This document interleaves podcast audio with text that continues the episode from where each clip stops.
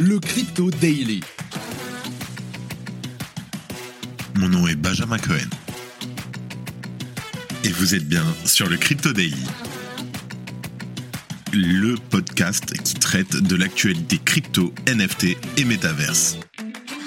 Dans vos oreilles, chaque jour, du lundi au vendredi. Salut, j'espère que tu vas bien. On se retrouve tout de suite pour un nouveau résumé de l'actualité sur le Crypto Daily. Nous sommes le 9 mars 2023 et il est 15h. Aujourd'hui, ça va être un peu différent des autres fois parce qu'on fait un dossier spécial sur la situation de Silvergate. La crypto-banque Silvergate est au centre de toutes les attentions depuis quelque temps et la faillite de ce géant est désormais actée. Mais que représente la banque Silvergate dans l'écosystème des cryptos? Quel est son poids? Et surtout, quel impact va avoir la fin de ses activités pour le marché crypto. Et on terminera avec Binance qui a su diversifier ses activités et qui propose donc une plateforme d'achat de vente et de NFT depuis juin 2021 et désormais celle-ci ouvrira ses portes aux NFT de Polygon. Mais avant tout ça, et comme d'habitude, le coin du marché. Here comes the money. Here we go. Effectivement, c'est une journée rouge, c'est normal, Silvergate. Et franchement, pour moi, je m'attendais à ce qu'on prenne beaucoup, beaucoup plus cher que ça. On est sur un Bitcoin à moins 2% à 21 700 dollars, un Ether à moins 1% à 1540 dollars, le BNB en légère hausse, le XRP en baisse, Cardano en baisse, Dogecoin moins 2%, Polygon moins 3%. En tout cas, voilà, ça, c'est rouge. Je suis assez surpris parce que ça reste correct. Voilà, c'est tranquille. Mention honorable au Kava qui prend plus 10% en 24 heures à 0,87 dollars. Let's go, on passe aux news. Alors pour commencer, je t'explique, Silvergate, c'est quoi? Le nom Silvergate, il est sur toutes les bouches. Cette crypto-banque qui avait jusqu'ici opéré dans l'ombre des investisseurs particuliers, ses services étant essentiellement destinés aux institutionnels et aux exchanges, a pourtant un rôle de premier plan dans notre écosystème. Fondée en 1988, Silvergate est à l'origine une petite banque californienne proposant des services classiques et évoluant à échelle humaine via un nombre réduit de succursales. Petit à petit, la banque évolue avant de prendre un virage à 90 degrés vers le secteur des crypto-monnaies sous la direction d'Alan Lane, qui demeure son PDG actuel. À l'époque, alors que Bitcoin et l'écosystème crypto étaient bien loin d'être aussi démocratisés qu'aujourd'hui, cela s'inscrivait comme une petite révolution et c'est ce qui a permis à Silvergate de devenir l'une des principales banques crypto-friendly des exchanges crypto aux États-Unis jusqu'à aujourd'hui. Alan Lane, le PDG de Silvergate, qui a investissé lui-même dans le Bitcoin à titre personnel, avait ainsi décidé de mettre sur pied la première crypto-banque du territoire. Rapidement, Silvergate se fait un nom dans le milieu et le succès s'ensuit. En 2017, soit 4 ans après son changement d'orientation, la banque enregistre 250 clients pour près de 2 milliards de dollars d'actifs sous gestion. Seulement deux ans plus tard, Silvergate devient une société publique et cotée au New York Stock Exchange, la bourse la plus importante du monde. De 2019 à 2021, l'action de Silvergate échangée sous le ticker SI imprime une hausse fulgurante de 1580% en raison de l'élan que connaissait le marché crypto sur cette période. À ce stade, 90% des dépôts effectués chez Silvergate proviennent du secteur des crypto-monnaies, soit l'écrasante majorité. La banque devient alors une référence dans le milieu des institutionnels et des exchanges, puisqu'elle propose ses services à Coinbase, FTX US, Gemini, Paxos, Crypto.com ou encore BlockFi, entre autres. Les clients de Silvergate, on en dénombre 1500 à peu près en 2022, profitent également du Silvergate Exchange Network, un réseau bancaire mis en place par la cryptobanque permettant de gérer des transferts instantanés entre ses différents clients, et ce à n'importe quel moment tout au long de l'année, le jour et la nuit. C'est bien sûr un atout de choix si l'on compare ce réseau au réseau bancaire classique, surtout dans la mesure où les banques traditionnelles sont historiquement hostiles aux entreprises opérant dans le secteur des cryptos. Ainsi, de cette manière, jusqu'en 2022, Silvergate profite d'une expansion constante et d'une place de premier plan dans l'écosystème crypto et s'inscrit de très très loin comme le leader de son secteur d'activité. Donc, je t'ai raconté un peu de l'histoire. Maintenant, on va voir ce qui se passe depuis 2022, parce que c'est des catastrophes en cascade pour Silvergate depuis un an et demi. Bien entendu, la croissance sans en compte de Silvergate arrive à son terme durant l'année 2022. Et malheureusement, pour la crypto-banque, cela est davantage dû à un vent de panique sans précédent qu'à une mauvaise gestion interne. C'est même pas de leur faute. Pour commencer, la valeur de l'action Silvergate a continuellement chuté tout au long de l'année 2022, essuyant un à un les déboires qu'a connus l'écosystème crypto durant cette triste période. Ainsi, tout comme le marché crypto, Silvergate a dû faire face à l'effondrement de Terra Luna, puis à celui du fonds d'investissement True Arrows Capital, lui aussi exposé à un grand nombre d'acteurs de l'écosystème, du mois de juin au mois d'août 2022, Silvergate parvient malgré tout à faire face au tumulte du marché et continue d'engranger des bénéfices.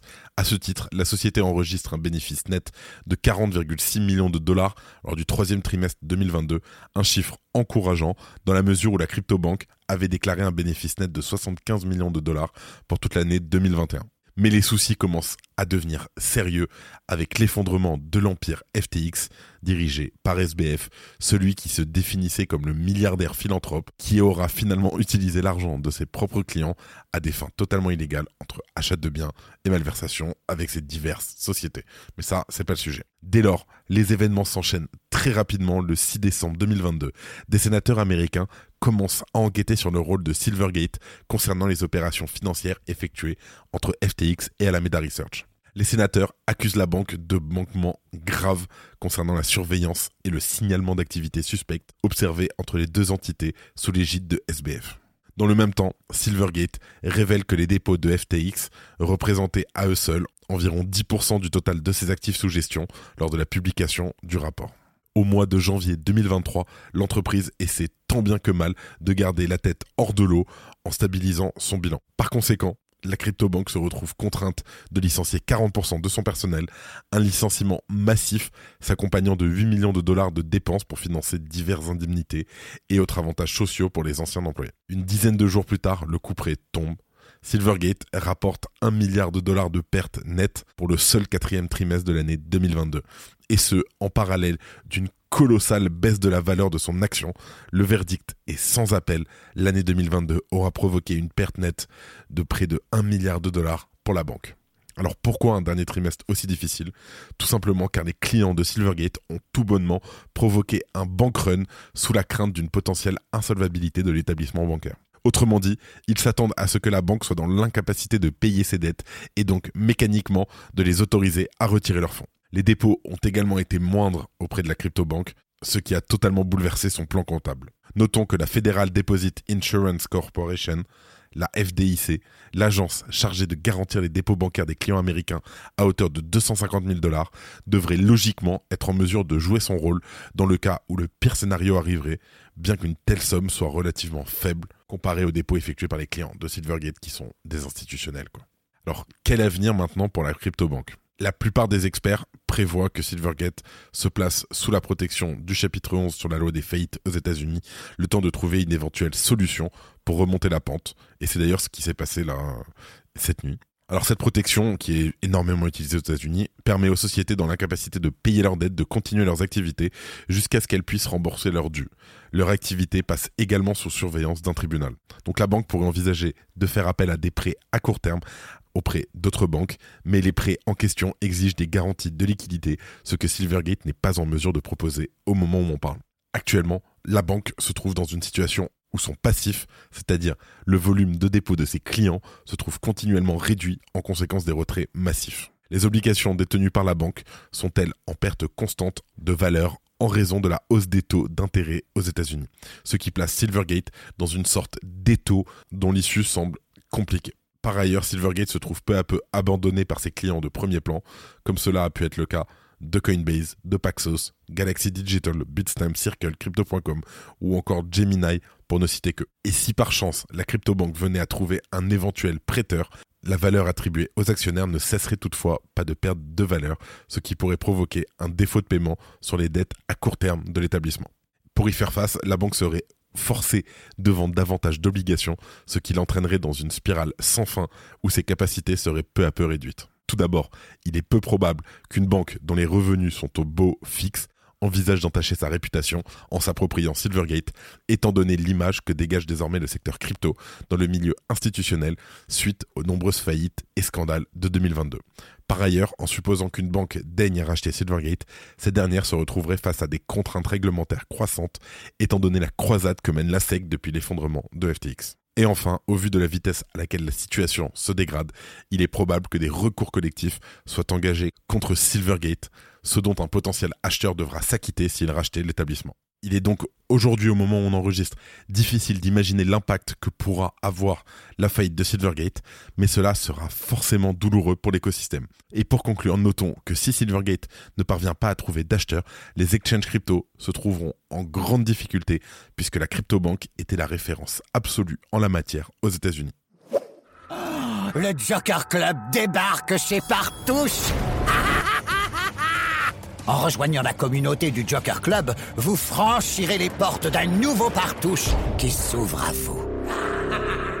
Événements exclusifs à la communauté, des bonus exceptionnels sur les crédits de jeu, des promotions inédites sur les restaurants, spectacles, hôtels.